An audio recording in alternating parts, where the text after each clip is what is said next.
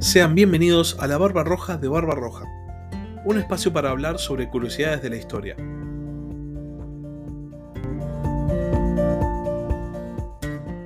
Hola a todos, sean bienvenidos un domingo más a Ajedrez Mundial, la sección de política internacional del podcast La Barba Roja de Barba Roja. Como cada domingo vamos a repasar los titulares internacionales, las principales noticias que hubo esta semana para intentar darnos un panorama de el mundo de la geopolítica.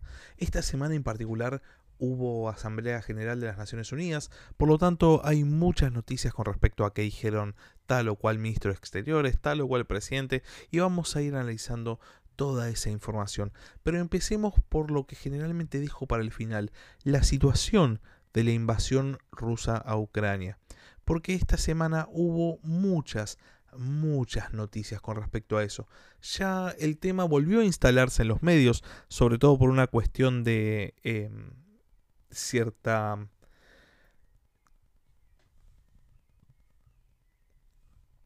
cierto éxito por parte de Ucrania en la guerra, eh, volvió a aparecer en todos los medios y esta semana no fue la excepción. Em, en respuesta a los avances ucranianos, Rusia, específicamente Vladimir Putin, decretó la movilización parcial del país y que incluye la movilización de 300.000 reservistas. Eh, la idea es que todo aquel que haya recibido instrucción militar en este momento en Rusia queda básicamente conscripto y va a ser enviado al frente, no a combatir inicialmente, sino como tropas de ocupación que se van a encargar de mantener, entre comillas, el orden en las regiones ocupadas de Ucrania mientras el ejército puede avanzar. Esto generó alarma en Rusia, de hecho em, se vendieron todos los pasajes de vuelo desde Rusia hasta el exterior y empezó a circular la información de que podrían llegar a impedir que los hombres salgan de Rusia en pos de enviarlos lógicamente a combatir, eh, como hizo ya hace unos meses justamente Ucrania. Al margen de la movilización parcial, Rusia empezó a realizar referéndums en las zonas ocupadas, tanto en las del Donbass, Lugansk y Donetsk, como también en Gerson y Zaporizhia, con la intención de anexar formalmente todas esas regiones, que serían una porción bastante grande del territorio ucraniano. Estos referéndums que se están realizando en este momento, de hecho van a seguir realizándose hasta el día 27 de septiembre, o sea, hasta el martes, ya desde el vamos no son reconocidos por ningún país que esté apoyando a Ucrania. Sin embargo, Rusia los usa como un método de legitimación y advirtió que va a utilizar cualquier método disponible, incluyendo armas nucleares, para defender el territorio de estas regiones que pronto van a ser anexadas. Zelensky habló sobre esta situación en una entrevista con el medio norteamericano CBS eh, y dijo, él sabe que está perdiendo la guerra, refiriéndose a Vladimir Putin. Las autoridades ucranianas, si bien durante varias semanas tomaron como un bluff si bien decían que era un bluff, pero que se lo tomaban en serio, eh, eh, la posibilidad del uso de armas nucleares, ahora ya no lo toman como un bluff, lo toman como una posibilidad real y se lo considera como una especie de manotazo de ahogado por parte de Putin, porque una vez más, como dijo Zelensky, se, se está viendo que Rusia está tomando medidas desesperadas porque realmente está perdiendo la guerra. Ucrania está logrando su objetivo de expulsar lo más posible a las tropas rusas antes de la llegada de octubre y con eso la Rasputitsa. Esto es algo que en Rusia se sabe, y no solo se sabe, sino que empezaron a haber eh, conflictos sociales, manifestaciones en contra de la guerra. La situación dentro de Rusia parece ser bastante caótica con respecto a, a la invasión a Ucrania, e inclusive empezaron a aparecer ciertos conflictos de índole política. Putin echó esta semana al viceministro de Defensa, al encargado del aprovisionamiento de las tropas rusas, y lo reemplazó por un coronel que estuvo a cargo de la captura de Mariupol en una especie de recompensa, ¿no? Por otro lado, y hablando específicamente de Ucrania, con el con la retirada de las tropas rusas se empezaron a encontrar las consecuencias de la ocupación. Las fuerzas ucranianas encontraron fosas comunes en la ciudad de Isium, donde se encontraron cientos y cientos de cadáveres, cadáveres de hombres, de mujeres, de niños, y según comentaba el jefe de la Policía Nacional Ucraniana, Igor Klimenko, había muchos cuerpos con rastro de tortura. La retirada rusa revela la consecuencia de la ocupación. Por otro lado, el siguiente titular, o mejor dicho, los siguientes titulares, hablan de la Asamblea General de las Naciones Unidas, que justamente como decía antes se celebró esta semana. En la Asamblea General habló el canciller Sergei Lavrov de Rusia y dijo que Rusia no tuvo más opción que lanzar una operación militar especial en Ucrania. Por otro lado, también afirmó que la rusofobia llegó hasta proporciones sin precedentes, ya que los poderes occidentales no esconden su ambición de derrotar militarmente a Rusia a la vez que fragmentarla. Vayamos por partes. Para empezar, es interesante que Rusia vuelva a la retórica de la de la justificación de la guerra de Rusia no tuvo otra chance, tuvo que ir a la guerra, fue obligada a ir a la guerra, sobre todo porque ya estando en el séptimo mes de la invasión a Ucrania, medio que ya nadie se estaría creyendo esta historia, eh, todo el mundo ya sabe de las ambiciones de índole imperial que está teniendo el gobierno ruso y por otro lado, siendo que se están realizando referéndums en este momento eh, en las regiones ocupadas, medio que no tiene sentido esto de fue una invasión defensiva. Ya de por sí el concepto es bastante extraño, pero en este momento realmente no tiene sentido. La declaración de Lavrov pareciera estar más dirigida hacia o bien la opinión popular rusa, que como venía diciendo antes, está empezando a desvincularse de la guerra que ahora ya es llamada la guerra de Putin, o bien está destinada esta declaración a intentar apuntalar el apoyo de los principales aliados rusos, sobre todo China. Porque justamente eh, China tuvo una participación interesante en la Asamblea de las Naciones Unidas. Para empezar, la ministra de Exteriores de Australia, Penny Wong, había pedido al jefe de la diplomacia china, Wang Xi, que influyese para terminar la guerra en Ucrania. Y Wang Xi justamente cumplió con esto. Instó en la Asamblea General de Naciones Unidas a Rusia y Ucrania a evitar que el conflicto se desborde y dijo, pedimos a todas las partes implicadas que eviten que la crisis se desborde y que protejan los derechos e intereses legítimos de los países en desarrollo. A su vez, también dijo que China apoya todos los esfuerzos para una solución pacífica de la crisis ucraniana. China medio que le está empezando a soltar la mano a Rusia con respecto al apoyo eh, en la invasión a Ucrania. Esto ya lo habíamos visto la semana pasada en las declaraciones de Xi Jinping en su reunión con Putin. Y esta semana Wang Xi en la Asamblea General de Naciones Unidas, digamos que sigue el camino iniciado la semana pasada por el jefe del Partido Comunista Chino. Wang Xi tuvo una semana muy, muy ajetreada en esto de la Asamblea de las Naciones Unidas. Eh, el martes se reunió con el canciller Cafiero de Argentina y afirmó que China acepta la entrada argentina en el BRICS. El gobierno argentino percibe esto como una enorme victoria eh, geopolítica, pero en realidad las consecuencias podrían no ser las esperadas. De hecho, eh, en lo que respecta al análisis internacional, podríamos decir que China acepta la entrada de una especie de súbdito a BRICS, porque vamos a ver que esta semana se fue desarrollando muchísimo la relación entre justamente el país asiático y el país sudamericano. Justamente el eh, jefe de la diplomacia china dijo, China apoya a Argentina para que desempeñe un papel más importante en los asuntos internacionales y regionales, aprecia el cumplimiento activo de Argentina de las responsabilidades de la presidencia rotatoria de la CELAC y está dispuesta a implementar conjuntamente los resultados de China Foro CELAC para que la cooperación China-CELAC pueda beneficiar mejor a los pueblos de ambos lados.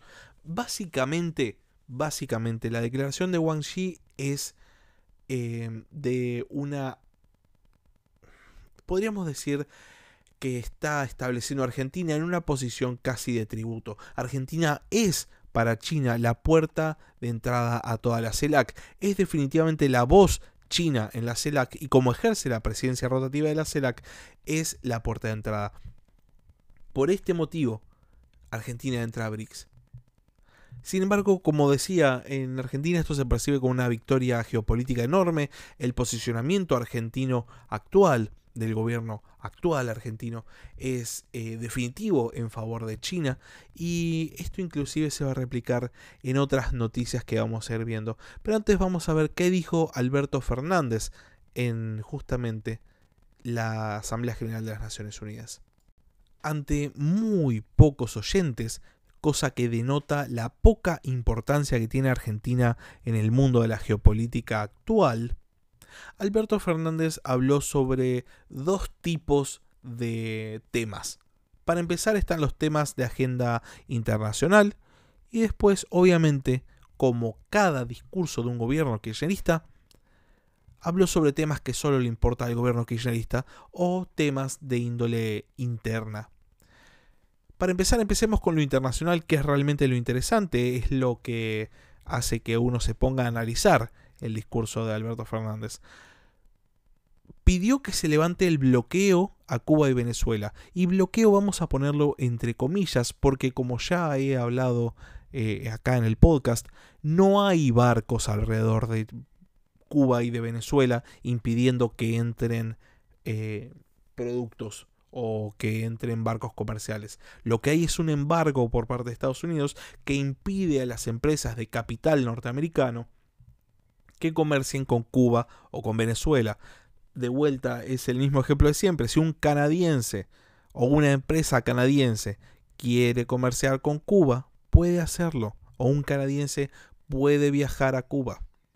La noción de bloqueo tiene, o arrastra, mejor dicho, un significado geopolítico ideológico que habla más acerca de cómo se percibió el embargo por parte de Estados Unidos por parte de la eh, guerrilla cubana, o mejor dicho, por parte del gobierno comunista en Cuba, más que de una realidad.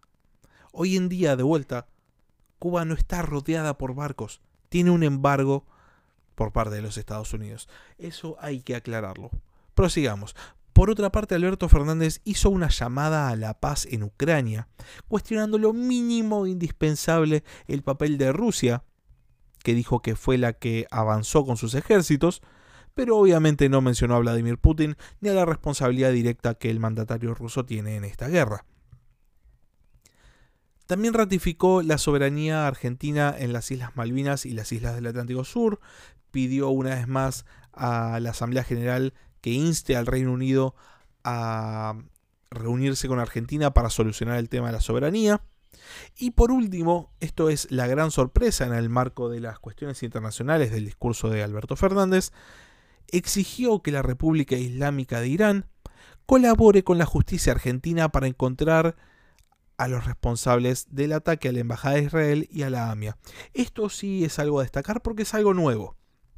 Eh, nadie espera que Alberto Fernández condene a Putin porque no lo va a hacer. Eh, nadie espera que no hable de bloqueo a Cuba y Venezuela porque sabemos el posicionamiento ideológico que tiene. Pero exigirle en la Asamblea General de Naciones Unidas a Irán que colabore con la justicia argentina es una grata sorpresa. Es algo realmente eh, interesante. Sobre todo teniendo en cuenta esto de que Argentina está en este momento entrando en el BRICS y que el próximo candidato a entrar al BRICS es justamente Irán. Así que llamativo, muy llamativo. Por otro lado, la otra parte, la que digamos no interesa el capítulo, pero que vamos a mencionar de todas maneras, porque en última instancia es el discurso de Alberto Fernández en las Naciones Unidas, es la parte de política interna. Eh, Alberto Fernández habló sobre el ataque eh, a Cristian Fernández, el intento de asesinato, habló sobre eh, el terrorismo de derecha y las nuevas facciones de derecha que están surgiendo eh, para atentar contra la democracia y pronunció un discurso eso sí, fue muy orientado hacia un público que lo va a escuchar, que no estaba en ese salón, sino que estaba en Argentina justamente, y que realmente a quienes fueron a la Asamblea General no les resultó para nada llamativo, no les resultó para nada atractivo. Y mm, esto lo podemos ver justamente en la cantidad de gente que estaba escuchando a Alberto Fernández, que era realmente muy, muy poca. Y ahora volvamos al tema Argentina en su relación con China, porque se publicó un artículo en el diario Infobae en el que se mm, eh, revelaba que el gobernador de Tierra del Fuego, Gustavo Melella, planea construir un puerto en Río Grande con capitales chinos. Parece ser que Melella tiene una larga relación con los capitales del país oriental e inclusive ha llegado a exigirle a un fiscal de la provincia de Tierra del Fuego que suspenda los plazos procesales de una causa judicial por incumplimiento de una empresa china, en lo cual nos, nos habla de una asociación básicamente eh, demasiado profunda con los capitales del país eh, asiático como para pensar que sería objetivo al decidir realizar un puerto en Río Grande. La situación del puerto en Río Grande instantáneamente nos hace pensar eh, en el puerto de Hambantota en Sri Lanka. De hecho, más o menos la perspectiva es la misma. China invierte capital en generar un puerto que le sirva para la iniciativa de la franja y la ruta. Este puerto en particular, en Tierra del Fuego, sería una puerta de entrada a la Antártida, una zona inexplorada de recursos naturales muy abundantes que China quiere utilizar. Pero sin embargo, Melella lo defiende como una especie de proyecto de inversión y soberanía y toda esta cuestión que siempre, siempre se usa para justificar algún tipo de maniobra turbia. De hecho, es muy interesante que esta noticia solo haya aparecido en Infobae y que no haya sido replicada por todos esos diarios que se llenan eh, la boca hablando de soberanía y del imperio norteamericano. Pero claro, cuando es tiempo de juzgar al imperio chino, al imperialismo chino y cómo utiliza los hilos políticos que mueve para conseguir sus fines en la Patagonia, en ese motivo esos medios callan. En, esos en esas noticias, esos medios no aparecen en ningún lado. China ya tiene una base en la Patagonia. Eh, este puerto que quiere hacer Melella podría transformarse en la segunda. Y eso sería realmente un gran problema para la soberanía argentina. Y ahora sí pasemos al último tema y tal vez al más importante, al más interesante, al que más les va a llamar la atención un grupo de hackers filtró mails del Estado Mayor chileno en el cual se revela información muy sensible y que a razón de fuentes militares sería declarada siempre como confidencial. En esos mails se habla de Argentina, se habla del peronismo y se habla de Alberto Fernández. Empecemos con lo que dicen sobre el mandatario argentino. Se describe a Alberto Fernández en estos mails como un mandatario que se mete en la política interna de los países limítrofes, que le gusta interferir y se habla del peronismo como un partido de corte nacionalista y expansionista que podría utilizar las declaraciones de Gabriel Boric con respecto a la Patagonia, porque dijo que en la Patagonia no hay fronteras, para intentar, digamos, pushear la agenda argentina en la cuestión del campo de hielo sur. El ejército chileno estima un 46% de probabilidades de que se produzcan alteraciones a la seguridad nacional y al normal desarrollo de las relaciones diplomáticas bilaterales a razón de exhibir un escenario anormal, lo que significa que el ejército chileno estima que hay un 46% de probabilidades de inicio de hostilidades entre Argentina y Chile. Esto del otro lado de la cordillera, de los que estamos del lado este de la cordillera, nos suena algo casi surreal. La perspectiva de un conflicto militar con Chile casi parece ilógica, sobre todo teniendo en cuenta eh, que Argentina tiene muchos problemas internos como para estar generando un problema externo con un país limítrofe. Sin embargo, esto no impide que los militares chilenos no se sientan amenazados. Específicamente eh, se menciona el rearme que está haciendo el Estado Nacional, o mejor dicho, eh, se menciona la inversión en defensa que se está haciendo en Tierra del Fuego y se ve con preocupación la instalación de un radar en Río Grande, ciudad de la que acabamos de hablar, y un destacamento militar en Tolwyn, que es en el interior de Tierra del Fuego. Es interesante porque es justamente este radar el que detectó vuelos no anunciados o violación del espacio aéreo por parte de aviones chilenos, información que trascendió y nunca llegó a nada, nunca se discutió. En mi opinión, em, los militares chilenos están viendo con preocupación sobre todo la situación de su propio presidente, de Boric, que tiene afirmaciones desafortunadas o que ellos consideran que son desafortunadas, no tanto mm, en relación a un posible conflicto hacia Argentina, sino porque de alguna manera está justificando, según ellos, la agenda argentina con respecto a los conflictos limítrofes con Chile.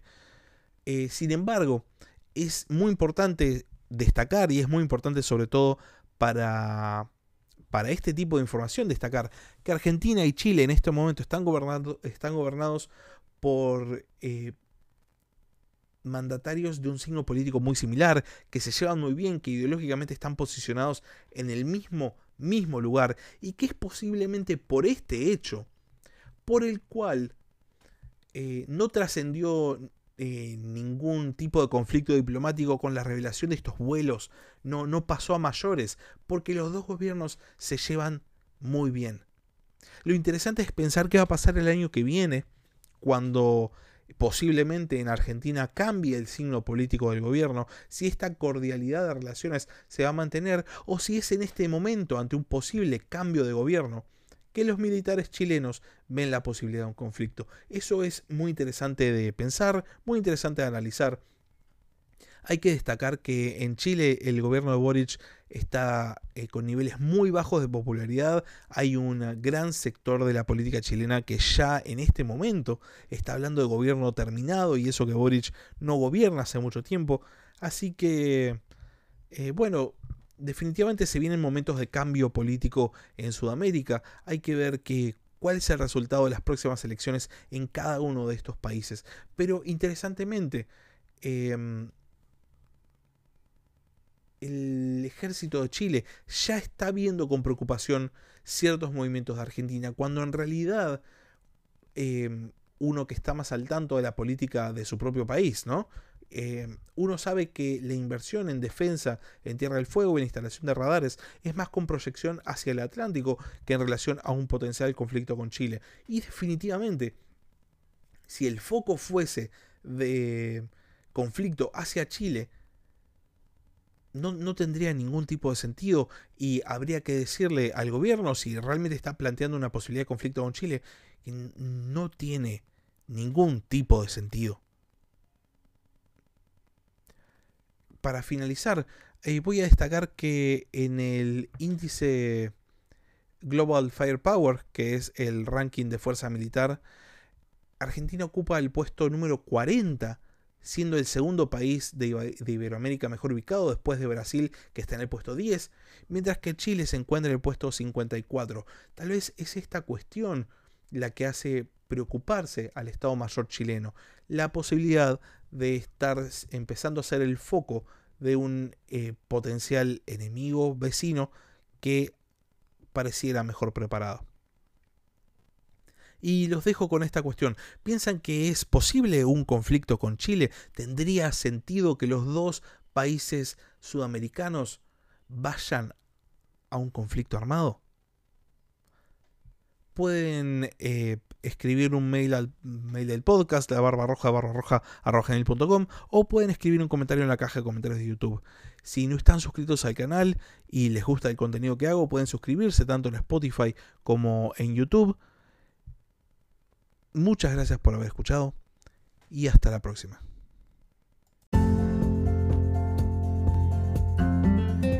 Gracias por escuchar La Barba Roja de Barba Roja. Si tenés algún comentario, si tenés alguna pregunta o simplemente tenés algo para decir, podés escribir un comentario en YouTube o bien podés mandar un mail a la barbarroja de barbarroja.gmail.com. Hasta la próxima.